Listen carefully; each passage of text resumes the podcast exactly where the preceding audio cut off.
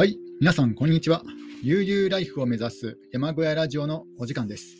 えー本日は11月19日金曜日の夜にえー収録しております。えー今日は皆既日食に、あ、皆既月食にですね、ほとんど近い、えー部分に、部分月食の、えー日なんですけども、えー残念ながら我が山小屋ではですね、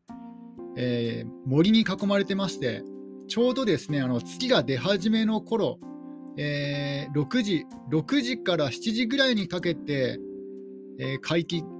皆既月食に近い部分月食が行われたんですけども、あのその頃はですねまだ月の高さがそんなに高い位置じゃないんですよね。なので、あの森に囲まれているので、森が遮ってしまって、あの部分月食を確認することができませんでした。まあ、それでも、えーね、あの木と木の間から、えー月食なのか分からないんですけども、月食っぽいような、えー月を見ることができたので、まあいいかなと思います。ただ、これをですね、えー iPhone のカメラで撮ろうとすると、普通の満月になっちゃうんですよね。なんか設定が、やっぱりスマホだと限界があるのか分かんないんですけど、うん、なんかね、あのツイツイッターとか見ていても、やっぱり多くの人が、なんかうまく写真が撮れなかったってね、嘆いてましたので、うん、やっぱり肉眼で見るものかなと思いました、その月食にしろ、ね、あの星空観測、えー天体観測にしろ、やっぱり肉眼に勝るものはないかなと、えー思いましたね。えーせっかくね、えーと、星が綺麗に見れる環境にいますので、やっぱりこういう、なんだろう、えーなんとか流星群が見れるとかね、なんか月食が見れるとか、えーそういう機会があったときは、ね、なるべく夜空を眺めて眺めたいなと思いました。とはいえ、やっぱり寒いですけどね、うんさまあ、ひょっとしたら寒いからこそ、ね、いい月が見れるあ、いい星空が見れるのかもしれません。うんだから本当に星、えー天体観測に関してはすごいね、あのー場所がいいんですよ。えーこれを売りにすることもできるかなと思いますね。ゆくゆくはサバゲキャンプ場、ね、今後オープンさせたとして、えーそれを、えー星が綺麗ということをですね、えー売りにしたいなと思います。まあ、大抵キャンプ場というのは山の奥にあるから、どこどこに行っても星が綺麗なんですけどね、基本的に星が綺麗なんですけど、うん、だからそんなに差別化はできないんですけどね。まあ、それにしても、うん、よかよかったよ、良い場所場所を選んだかなと思いました。山小屋暮らしするにしては、えー良い場所を選んだかなと。ただ、今年はですね、あのーやっぱり、えー雪がなんか結構多く降りそうなんですよね。なんか天気予報を見てると、場合によっては、えー来週雪が降るかもしれないってね、北日本では来週冬が雪が降るっていう予報になってますので、まあ、北日本だからその東北地方だと思い思いますので、えー自分の山小屋は多分ね、雪は降らないと思いますから、まだ、えータイヤ交換しなくてもいいかなと。ただですね、あの雪が積もらなくても凍結してしまうしまうと、えーアイスバーン、まあ、要はあの路面がね、ツルツルになって、えー滑りやすくなりますので、雪が降らなくても結局はね、あの冬用タイヤに交換しないと難しいんですよね、いけないんですよね。うん、だから、どうしようかなと思ってるんですよ。もう いっそのことタイヤを交換せずに、まあ、今、夏用タイヤ入ってるんですよ。今、夏用タイヤのままで、その日中ね、日が差すタイミングだけ、まあ、気をつけながら、夏用タイヤで運転しようかなと、ちょっと考えてます。うんあのタイヤ交換なるべくしたくないんですよね。やっぱりあの軽自動車とはいえ、タイヤ交換ってまあね、数万円かかるじゃないですか。なので、初年度はなるべくタイヤ交換せずに過ごして、今履いているタイヤを履き潰して、次はオールシーズンタイヤに変えようかなと思ってます。あの夏と冬でタイヤ交換するの結構めんどくさいので、うん、もうオールシーズンタイヤにしようかなと思ってますね。で今日はですね、何のお話をしようかと言いますと、あのちょうど、えーポッドキャストで、あのウィキペディアの創業者の、えーインタビューがあったんですよ。あの世界で5番目に、えー閲覧されている、えーウェブサイトで、まあ、1番はもう Google ですよね。1番が Google、2番が YouTube、あれ ?2 番だっけな？あれ ?3 番があれ？なんかちょっとです。あ、さ、あれ？まあ1番がとにかく Google なんですね。で、あの YouTube とかがあって、で、あとはあの中国のなんかウェブサイトがあって、で、5番目にですね、あのウィキペディアが来るんですけども、なんとですね、あの他のね、あの Google の創業者、YouTube、あの Google の創業者とか、他のね、あのウェブサイトの創業者なんて、もうすごい、すごいなんか資産持っているにもかかわらず、あのウィキペディアの創業者って1億円ちょっとしか持ってないんですよね、資産を。で、これなんでね、あのそんなにお金が、その1億円っていうと、一般人の感覚で言うと結構すごい方だと思うんですけども、ただ、あのインターネットで全世界で5番目のウェブサイトですよ。それを作った人がわずか1億円ちょっとしか資産がないって思うと、え、マジかと思うじゃないですか。ね、世界で5番目の男が1億円ちょっとしか持ってないってすごいなとか思いますけども、ただですね、これには理由があって、あのウィキペディアってあの営利化してないんですよね。まあ、つまり非営利、あの全部、えー、ね、あの寄付で寄付で賄ってるんですよ。で、従業員はほとんどがボランティアで、あ従業員っていうか、あのなんだ、えーコミ、コミュニティがあって、もうその人たちが、まあ、例えば休日とかを使ってね、まあ、勝手に編集してくれると。確か7万5千人だったかな。なんか全世界に7万5千人の、えー、ウィキペディアリアン、あれ？なんだ、なんか、なんかね、ウィキペディアリアンだっけな？なんかそんなね、そんな名前の、なんか名前の人たちがいて、そういうコミュニティの人たちがいて、で、彼らがだいたい1ヶ月に 5, 5記事、1ヶ月に5記事ね、編集してくれるっていうね、まあ、ほぼ本当にボランティアなんですけども、まあ、そういうコミュニティで、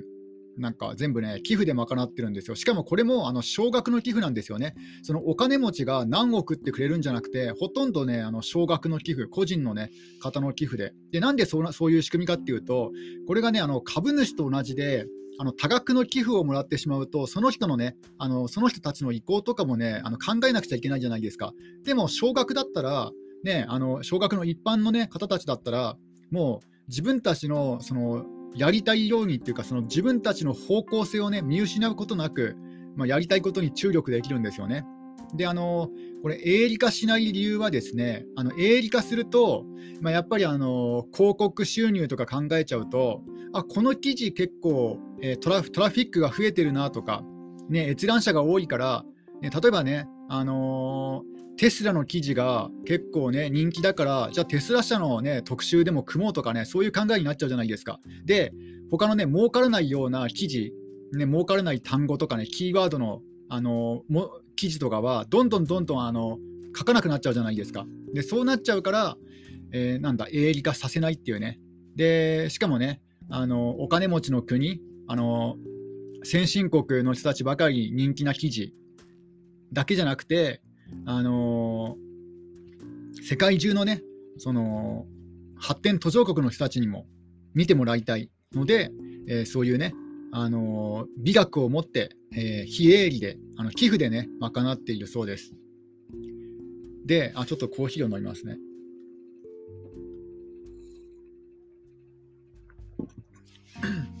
あれ、何話そうとしたんだっけな。なんかね、ちょっと すっかり忘れてたな。まあいいや、とりあえず、まあ、ウィキペディアというのは、えー、そういうですね、あのー、お金を稼ごうと思ったらね、いろんなやり方があるんですけども、ただ、あの自分たちのやりたいこと、まあ、要はですね、あの世界をあの前よりもね、ちょっとだけ生きやすくね、より良いものにしたいっていうね、ただそれだけのことなんですよね。だからそれだけのことで、えー、ね、あのー、なんだ、もっとトラフィックを集めたいとかね、そういうんじゃなくてね、あのー、なんだ、例えば、あのー、集合値なんですよね。あの人類の集合値、ウィキペディアというのは、あまあ、まずウィキペディアというのは要は百科事典ですね。ネット上の百科事典なんですけども、まあ、一般人が編集可能な、あのー、えー、百科事典です。で、えーと、これ最初はですね結構あのルールが厳しかったらしいです。あのなんか7項目のチェックチェックがあってあの簡単には、えー、編集できずに記事を編集できずになんかねあのもう大学の論文を書くぐらいな感じで本当になんかその道の専門家にですねあのチェックしてもらってそれであのようやく記事になるっていう感じだったらしいんですよね。あの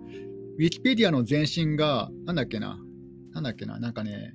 ね、根がついたな。ニアニアペディアじゃなくて、なんかそんなね、なんかなんかねヌ、ルペディアだっけな。ネルペヌルヌルペディアとかなんかそんな感じのなんか違う名前が違って25記事しかなかったんですよ、一番最初は。で、それな、なんでそれ増えなかったかっていうと、やっぱりルールが厳格すぎて厳しすぎたんですよね。で、これなんで厳しすぎたかっていうと、盗作予防、盗作防止ですよね。あの、他の百科事典とか他のウェブサイトから盗作、盗作、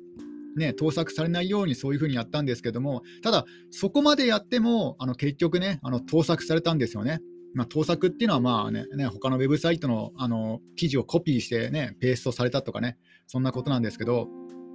で、これをね、どうやって回避したかっていうと、まあ、要はですね、もう完全にオープンにしたんですよ。なんかオープンにすると、えー、ね、あの盗作が増えるじゃないかって思うじゃないですか。ただ、逆なんですよね、逆の発想で、もちろん盗作は増えますけど、あのオープンにすることで、そのチェックする人の数も圧倒的に増えるじゃないですか。うん、だからね、あの多くの人のあの多くの人の目があれば、なんだ、よりね、より多くチェック、チェックできるっていうね、バグ、バグにも気づいてくれると。だ誰かが気づいてくれると。あの完全なオープンにすることで、誰かが間違いに気づいて、誰かが指摘してくれるっていうね、そういう仕組みにしたそうなんですよ。うん、だからこれはすごいね、画期的なアイディアだなと思いました。ね、あのもうもうね、あの完全に間違えないように厳格にするのではなくて、えー、開けた、ねえー、百科事典にすることによって閲覧者自身が直すっていうか指摘すると。なんかね、すごいななと思いましたね。で、なおかつ非営利、非営利にこだわってるんですよね。お金儲けではなくて、本当にね、良いものを作ろうと、えー、して、えー、完全に非営利化でやっていくと。で、これなぜかっていうと、えー、その創業者の名前は、あのなんだ、簡単に忘れられるけども、その作ったものっていうのは、その後ね、何百年も覚えていてもらえるんですよね。だから、創業者の名前、あの だって金持ちの、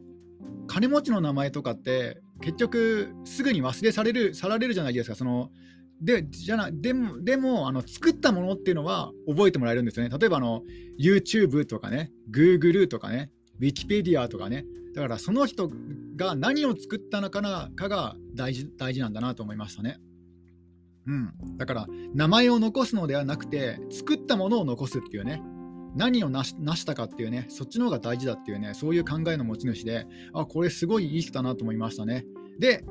でこれが前置きでで何が言いたいかというとですねあのやっぱり最終的にあの寄付っていいなと思ったんですよ。なんかあの寄付っていうと、なんかね、日本日本人は特にあのクラウドファンディングとか、そういうのに抵抗感を持っている方が多いと思うんですよね。あのね、なんだ何か何かチャレンジしたいことがあってね、寄付をお願いしますって言って、ね、寄付なんかね、炎上したりとかするじゃないですか、クラウドファンディングとかね。まあ、まあ、今はそんなでもないかもしれないですけど、数年前とかね、クラウドファンディングとかなんか結構怪しいイメージもあったし。うん、で、えー、そうなんですよ。だからこう、そういう生き方っていいなと思いましたね。もう自分のやりたいことに注力して、お金を目的ではなくて、ね、もう損得感情じゃなくて、やりたいことに集中して、で、まあ、ただね、ただ、ただ何かしらお金がないと食べていけませんしね、そのシステムも、えー、継続できなくなるので、まあ、そこは寄付で、えー、賄ってもらうと。なんかいいなと思いましたね。なんか自分もそういう風に行きたいなと思ったんですよ。そのね、あの、ウィキペディアの創業者の方は、あの、リーダーではあるんですけども、なんか指示ができないって言うんですよね。うん。他の人に指示ができないんですよ。なんかすごいね、そういうところもいいなと思いましたね。なんかね、あのよく、でよくっていうか、ほとんどのあの経営者って、まあ、要は怒鳴りつけたりとかね、飴とか無知じゃないですか。ね、あのもう恐喝して、ね、従わせるっていうね、あ恫喝、恫喝して従わせるっていうね、そういうやり方が多いじゃないですか。おそらくこのラジオを聞いてくださってる、ね、方たちの職場の上司とかもね、結構ひどい人が多いと思うんですよ。まあ、仕事ができる人って結構性格が悪い人多いじゃないですか。ね、もうあのね、ひどいブラックな、ブラック企業の幹部とかね、上司とか、もう本当に裏表があってね、もう金のことばっか考えてるとかね、儲けのことばっか考えてるとか、もう損得感情でしかね、人間付き合いしていないとかね、そういうね、まあ嫌な人ばっかりだと思うんですよね。でも、あのこういう生き方もあるんだ、生き方もあるんだなと。ね、あのもう職場というかコミュニティがね、もうフレンドリーに接することができるんですよ。お金稼ぎじゃないから。ああなんかいいなと思ってね、あそういうのも、そういうね、生き方できたらいいな。そうだから自分のね、サバゲキャンプ場もね、これ、いっそのこと、あこれはあくまで家庭の話なんですけども、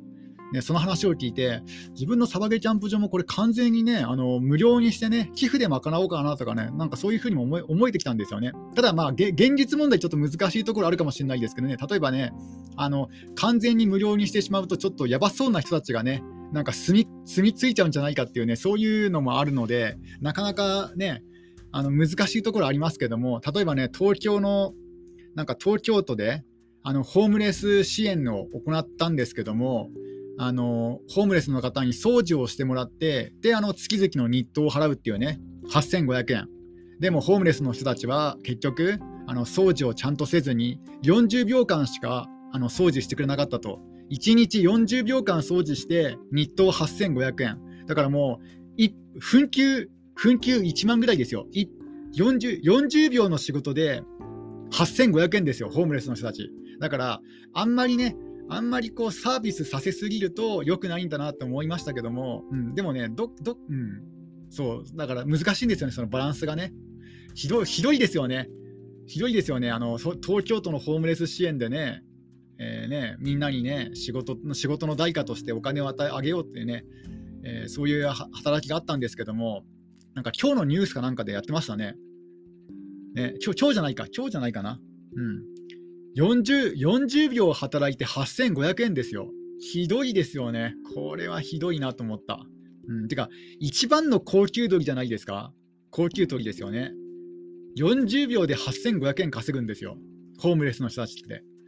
その話を、そのニュースを見てね、ちょっとね、やっぱりね、あの、何でもかんでも、あの、ね、えー、なんだろう。その寄付とかね、何でもかんでも優しくしすぎるのはつけ上がっちゃうんだなと思いましたけども、ただ、まあ、それで、それとは違って、そのウィキペディアの場合は、えー、まあ、掃除と違ってね、え、もう完全なボランティアで、えーね、コミュニティに記事を書いてもらって、で、えーと、寄付で、えー、そういうね、あの編集するとか、そのサーバー代とか、ね、その他いろいろこう、やっぱりね、コミュニティまとめるにもなんかいろいろありますので、うん、そういうのは寄付で賄うと、えー、そういうふうにやってるというね、そういう話を聞いて、だから自分もね、なんかね、できればね、寄付暮らしとかいいなと思ったんですよ。なんか唐揚げ隊長さんもやってますよね。あの、えー、寄付を募ったりとか、うん、なんかね、そういうのってなんかいいなと思ったんですよね。あの、なんだろう、その、お金を稼ごうと思うと、やっぱりこうお金のことばっかり考えて、あの損損することはやらずに、得することばっかり、ね、あの考えちゃうじゃないですか。でこれもですねあのひどいあのどんどんどんどんなんかね、あのこれが、えー、ひどくなっていくと、なんか人間関係もお金関係になっちゃうんですよね。うん、A と付き合った方があのお金がね、たくさん入るとか、ね、こいつはね、お金持ってないからとかね、なんかあのえー、なんだ、えー、学生時代の友人にですね、数年ぶりに会った時にですね、なんかあのー、まあ、ご飯食べながらね、あの言われたことがあるんですよね。なんかあのー、なんだ、えー、人間関係はあの年収、年収だったかな？なんかね、あの給料が同じぐらいの人同士が友達になるとか、なんかそんなことしたんですよね。うん。なんかね、それがちょっとね、引っかかってるんですよね。なんかね、あ、そんなもんなのかなとか思ったんですけど、その時に。うん。なんかね、給料が同じぐらいの、年収が同じぐらいの人同士がなんかね、友達になるとか言ってましたけども、やっぱそれは違うよなとはね、今でも思ってますね。うん。そうなんですよ。もう、あの、社会人になって、ね、就職すると、なんか人間関係が、あの、お金のつながりになってしまって、で、結局ね、えー、金の金の切れ目が円の切れ目という世知辛い世の中になってしまいますので、いや、そうではなく、ね、本当に自分がやりたいこと、本当にね、世の中に役立つこと、その今すぐに評価されなくても、あとね、未来で評価されるようなことにね、えー、一生懸命ね、取り組んでいて、ただそれだけだとお金にならないので、そのその最低限の、えー、報酬は寄付で賄うというね、あそういうふうにしたいなと思いました。うんいや、だからいいな、寄付、寄付とかね、やろうかなとかちょっと思え思えてきましたね。あ、ちょっとドリンクを飲みますね。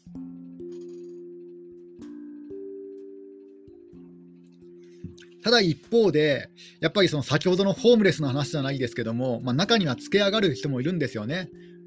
40秒働いて8500円もらうっていう、もらっても心が痛まない人がいるんですよ。だからそういうことを考えると、やっぱり完全にね、サバゲキャンプ場をね、あの無料にするのはちょっと危険すぎるなと。うん、だからね、どうしようかなって悩んでるんですよ。うん。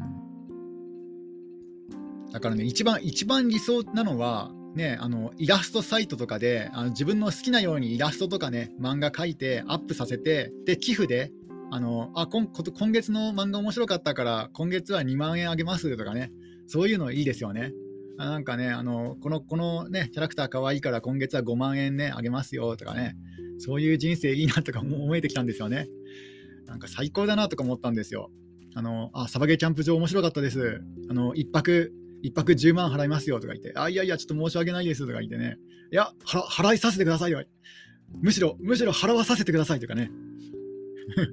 そういうね、そういう人生いいなと思ったんですよね。うん。そういう風にならないかな。うん、なってほしいですね。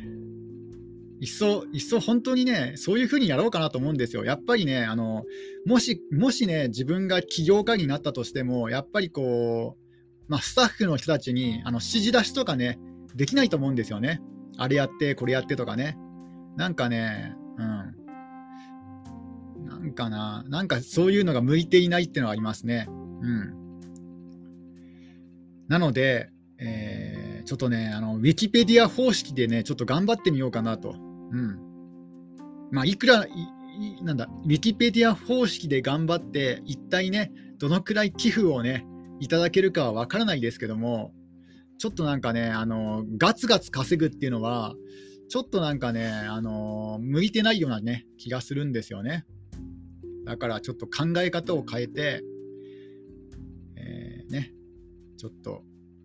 なんて言うんでしたっけ？寄付ってなんか英語でなんか言い方ありますよねドミ。ドミネーションでしたっけ？なんかあるんですよね。英語で意味が。うん。まあ、なんかそんな感じで、えー、ね、なんかやっていきたいなとちょっと思ってます。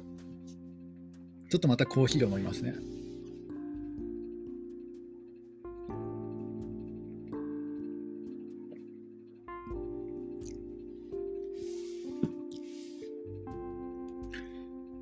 果たして 果たして寄付生活になったとして、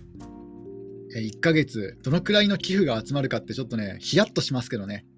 ただ、ね、ただ普通に社会人になって、普通にね、企業、企業に就職して働いても、やそっちの方が自分のね、あの性格的に、あと体質的にね、あの体調不良になっちゃいそうな気がするので、だからそっちの方が自分のね、生き方としては難しいかなと思います。あの一般の社会人と社会人になるよりは、ね、そういうウィキペディア方式で頑張った方が、えー、自分のね、自分には向いてるんじゃないかなと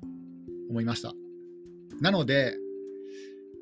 まあ、今すぐじゃないですけども、ちょっとねウィキ、ウィキペディア方式の人生人生設計をちょっと考えようかなと思います。うんまあ、とりあえずもうね、あのサバゲキャンプ場の方は、あのー、なんだ、えー、リターン、リターンとして、もう1泊1000円ということで、えー、ね、あのー、プレオープンは、えー、そのままえー、始め始めちゃおうと思ってますけどもうもうここまで来てね急に買いますとかできませんので、うん、もうそれはねあの始めようと思います。で、えっ、と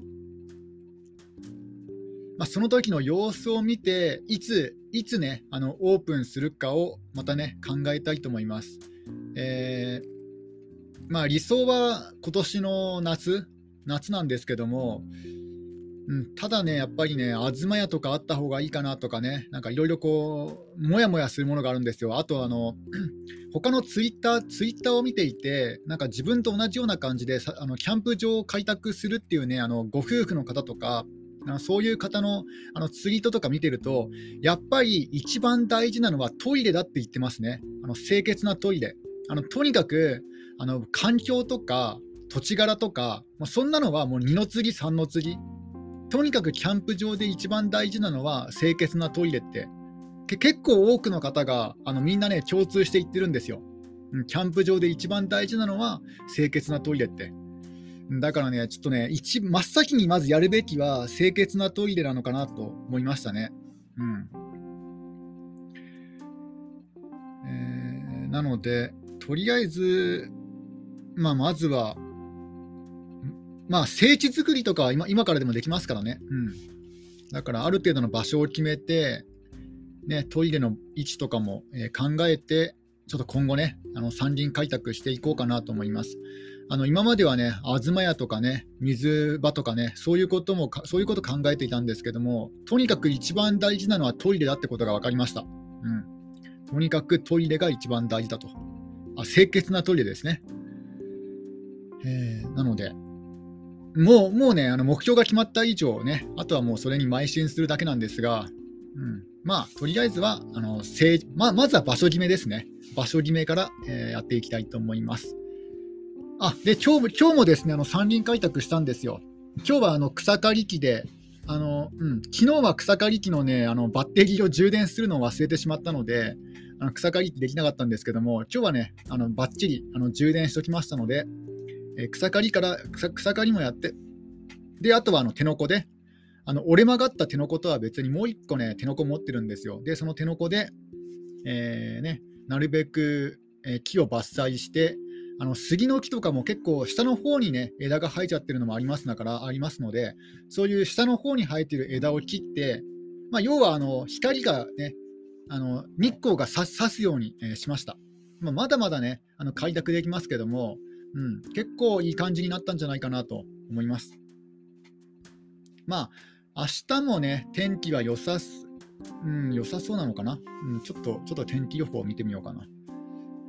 えー、明日も天気はいいですね。明日まで天気が良くて、明日、明後日、日月がちょっと天気がね、ぐずつく感じですので、うん、だから明日までちょっと、えー、山林開拓の方頑張ろうかなと思います。まあ、とりあえずは手のこで、もう今日あらかたね、あのえー、草の方は、え、草刈りの方は、え、終わりましたので、終わったっていうかね、あのもうこの時期、この時期に生えている草って、もう篠だけしかないんですよ。あのた笹？竹、うん、もう普通の雑草はもう枯れてますので、だから非常に、えー、草刈りしやすかったですね。だからもうあの篠竹ぐらいしか生えてないし、もう今日あらかた篠竹も刈ったので、だからあとはもう枝打ちですかね、え、手のこで、手のこで切れるものをどんどんどんどん、え、切っていこうと思います。うんまあ、チェーンソーもね、チェーンソーのチェーンがちょっともう丸まってしまったので、チェーンを新たに買いに行くのもちょっとめんどくさいので、もう手のこでね、できる限りどんどんどんどん伐採していこうかなと思います。あそうだ、あ昨日ですね、あの野生動物が現れたんですよ、ついに。あの夜、夕方かな、夕方5時ぐらいにあの自分がいつもよりも早めに鶏小屋の鶏放牧場の扉を閉めようとしたら、急にですねガサガサガサってね、あのすぐ近くの茂み、もう本当に10メートル、20メートルぐらいですね。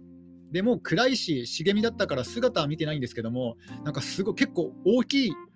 大きい、大きい感じの音がしました。音が大きかったです。ガサガサガサって。で一瞬、クマかなと思ったんですよ。でも、なんかあの去った後に結構ですね、あの何度も威嚇音してくれるんですよね。なんか自分が口笛を吹くと、なんかシャーとか言ってくるんですよ。シャーとか。とかなんかね、口笛をね、口笛で音を出すとね、あのね、シャーとか言ってくるんですよ。だから、だから、クマってそんな鳴き声しないじゃないですか。ちょっと、ちょっと甲高い声のシャーだから、だから多分、イタチとかテンとかキツネとかね、で素早かったからタヌキではないかなと思います。アナグマでもないかなと。うん。だから素早い四足銃なんじゃないかなと思いますね。で、だから昨日もね、怖かったんですよ。だから自分のね、あの山小屋の森にもう住み着いてるのか分かんないですけども、うん、ちょっと夜は怖いですね。